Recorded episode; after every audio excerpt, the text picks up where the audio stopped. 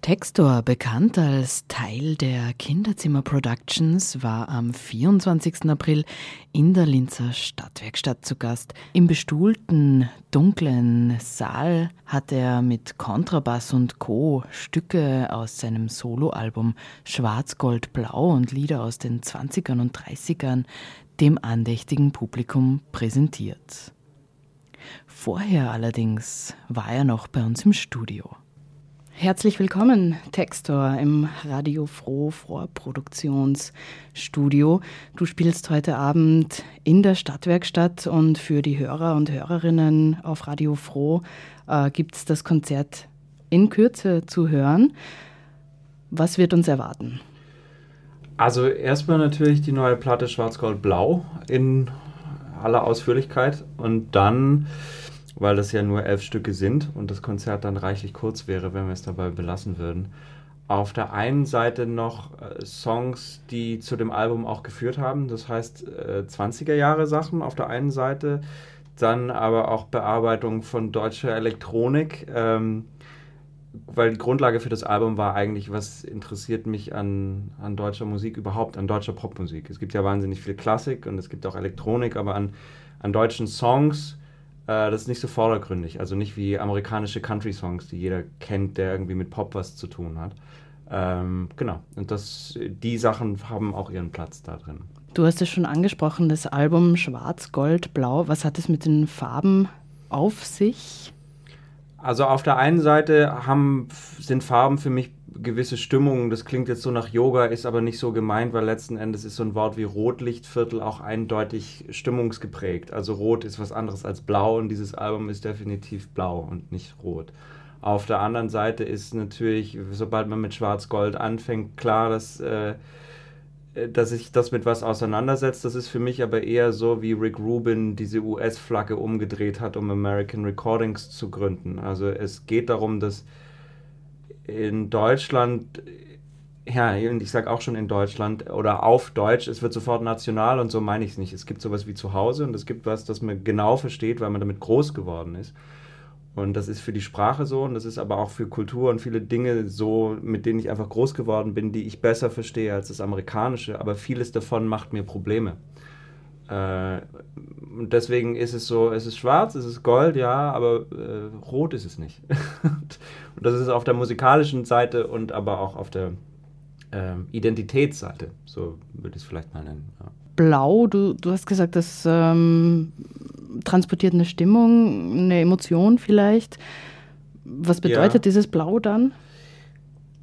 Ich glaube, das, was es eigentlich weltweit bedeutet. Also im, im Sinne von die Stimmung, die, die kommt, wenn das Licht ausgeht. Also äh, man wird in der Dämmerung meistens nicht sehr Halligalli. Also es ist schon, ähm, es ist ein ziemlich nach innen gerichtetes Album. Es ist auch ziemlich still, nicht durchweg, aber eben schon auch.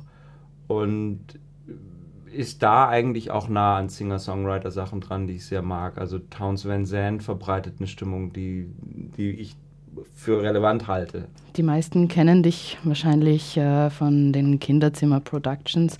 Wie bist du denn persönlich im Kinderzimmer mit Musik sozialisiert worden? Also Hip-Hop ist die erste Sache, die ich mir bewusst ausgesucht habe. Davor war es die Musik, die meine Eltern gehört haben und dann später so das, was halt im Radio lief und was an Schulen verteilt wurde. Aber Hip-Hop war das erste, wofür ich mich entschieden habe und das relativ früh. Das war zu einer Zeit, wo man in meiner Umgebung dann anfing, Metal zu hören oder so.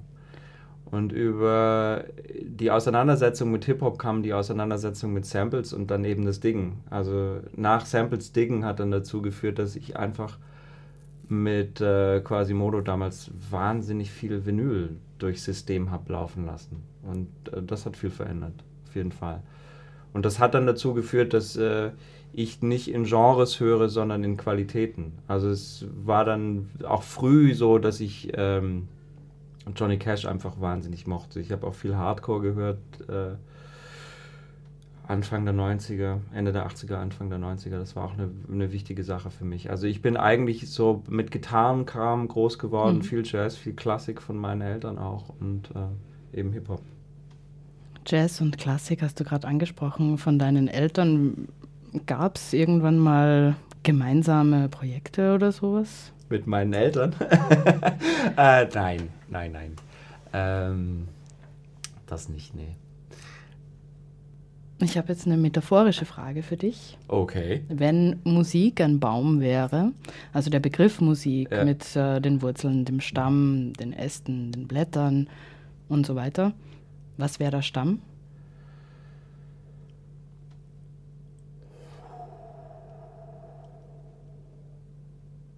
Alter Schwede, der Stamm. der Funky Drummer. Funky Drum, okay. Uh, wie geht's denn weiter bei dir musikalisch? Also ich habe jetzt mehrere Möglichkeiten. Ich habe Schwarz-Gold-Blau abgespeichert quasi als inneres Genre, nicht nur als Albumtitel, sondern tatsächlich als so eine Art Musik zu machen. Ähm, da wird es sicher was geben, wobei ich jetzt nicht weiß, was als erstes kommt, weil ich auf der anderen Seite auch Instrumentals einfach auf der Platte habe und gerade große Lust habe auch zu rappen. Deswegen könnte es auch einfach ein Hip-Hop-Album werden, weiß mhm. ich nicht. Und das dritte, was mich zurzeit sehr interessiert, wäre ein wirklich mikroskopisches Album zu machen, das ich dann aber wahrscheinlich nicht live spielen würde äh, das wird sich dann mit Kontrabass alleine auseinandersetzen. Also so, so nah dran mikrofonieren, wie man nur rankommen kann, um jedes Fingernägelkratzen und alles, was da relevant hat, äh, Relevanz hat im Sound, eben auch rauszuholen. Also eine Sache, ähm, die man, die man relativ extrem aufnehmen müsste. Und dann, glaube ich, möchte ich die Coverversionen aufnehmen, die wir im Programm haben, weil die sind noch nirgends wirklich aufgenommen. Ich glaube, wir werden einfach nach der Tour wohl ein Video drehen. Also einfach uns in einen Raum stellen mit einem Mikro in der Mitte und das filmen, weil so wie wir jetzt eingespielt sind, meine Jungs und ich, äh, ist das so ein guter Zeitpunkt, um das zu machen. Und ich mag diese Dynamik, wie frühe Jazzplatten auch aufgenommen sind, dass man sagt, man spielt zusammen und nicht nacheinander weg. Ähm, bin gespannt, was das dann für einen Unterschied mit dem Material macht. Das haben wir so noch nicht ausprobiert. Genau, das sind so die Sachen, die anstehen. Klingt auch ein bisschen nach Field Recordings bei den äh, so nah dran wie möglich. Ja, es gibt einfach zwei Dinge, die mich interessieren. Das eine ist Live-Musik machen und das dann aufnehmen. Also tatsächlich zu sagen, man spielt einfach, äh, weil das eine Sache ist, die selten so passiert. Man, mikro man übermikrofoniert eigentlich alles mittlerweile auch in kleinen Räumen, was ich sehr schade finde, weil mhm. es dann halt einfach wahnsinnig laut, aber nicht besonders differenziert. Und das andere finde ich, was mir Spaß macht, ist Musik zu betrachten wie Malen. Also zu sagen, ich übertrage etwas auf ein anderes Medium und das muss gar nicht ähm, die Realität abbilden, sondern ich bekomme etwas, dann arbeite ich damit und dann ist es am Ende eine Aufnahme.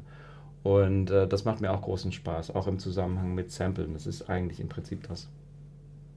Ich sage vielen Dank. Sehr gerne. Und wünsche dir einen schönen Abend in Linz. Den werde ich hoffentlich hinbekommen. Das war ein Gespräch mit Textor vor seinem Auftritt in der Linzer Stadtwerkstatt. Schwarz-Gold-Blau ist auf Trikont erschienen.